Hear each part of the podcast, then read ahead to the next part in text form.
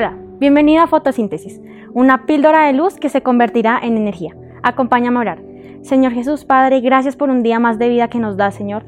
Gracias porque, sin embargo de las cosas, Padre, sigue resplandeciendo tu misericordia para con nosotros, Señor.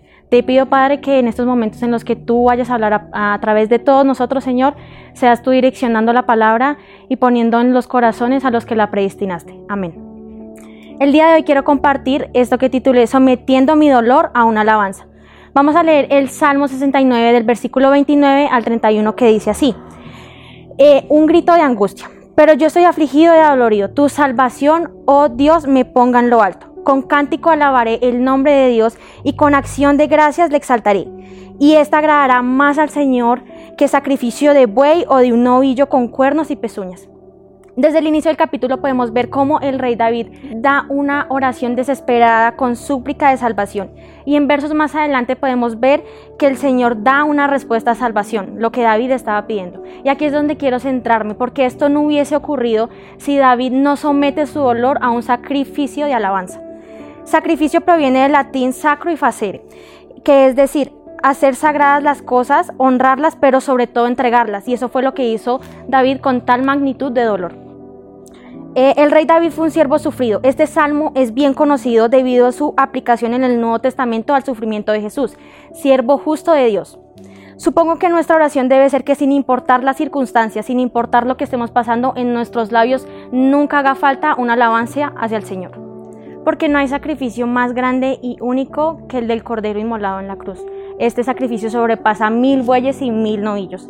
A lo que voy es que ojalá nuestra oración sea de interiorizar el cómo no alabar a quien murió por mí en la cruz, el cómo no alabar en mis momentos más difíciles a quien de verdad día a día eh, recoge mi corazón débil, el que día a día lava mis manos, eh, al que día a día viene con gracia a arroparme de nuevo.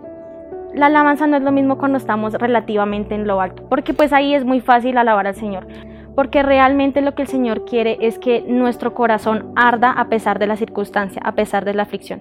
Ahí sí realmente estamos en lo alto y estamos cimentados en Cristo. Eh, esto fue lo que hizo el rey David y por eso el Señor trajo una respuesta de salvación, que era lo que él estaba pidiendo. O como Pablo y Silas, que a pesar de que ellos estuvieron encarcelados, el Señor vino a quitar la opresión que ellos tenían, a quitar las cadenas que ellos tenían, porque ellos dieron una alabanza en su momento de aflicción. O tan bonito que pudiéramos ser como Job, que a pesar de perder a sus hijos, que a pesar de que su esposa literalmente lo maldijera y que a pesar de que su salud no estaba para nada bien, él lo único que dijo fue, el Señor todo me lo dio y el Señor me lo ha quitado. En todo momento sea alabado el nombre del Señor. Yo sé que es duro no preguntarse ciertas cosas cuando uno está pasando por un momento de aflicción pero aquí es donde deberíamos pedirle al Señor que de verdad Él sea el que quite el peso de montaña que tenemos, que quite el mar de lágrimas que tenemos, que venga como esperanza de nuevo, porque a veces no podemos ni siquiera cantar cuando deberíamos hacerlo en nuestro momento de aflicción. Que siempre demos una alabanza, que a pesar de que estemos pasando literalmente por un infierno, el Señor venga con esperanza de nuevo y que solamente cantemos su alabanza. Para terminar, quiero darles el Salmo 13 del versículo 5 al 6 que dice, pero yo confío en tu gran amor, mi corazón se alegra en tu salvación. Canto salmos al Señor, el Señor ha sido bueno conmigo. El reto que les dejo es que nuestro grito de angustia lo sometamos a una alabanza verdadera que se vuelva ad bruta. Esta fue la píldora de luz del día de hoy. Nos vemos mañana con un nuevo fotosíntesis.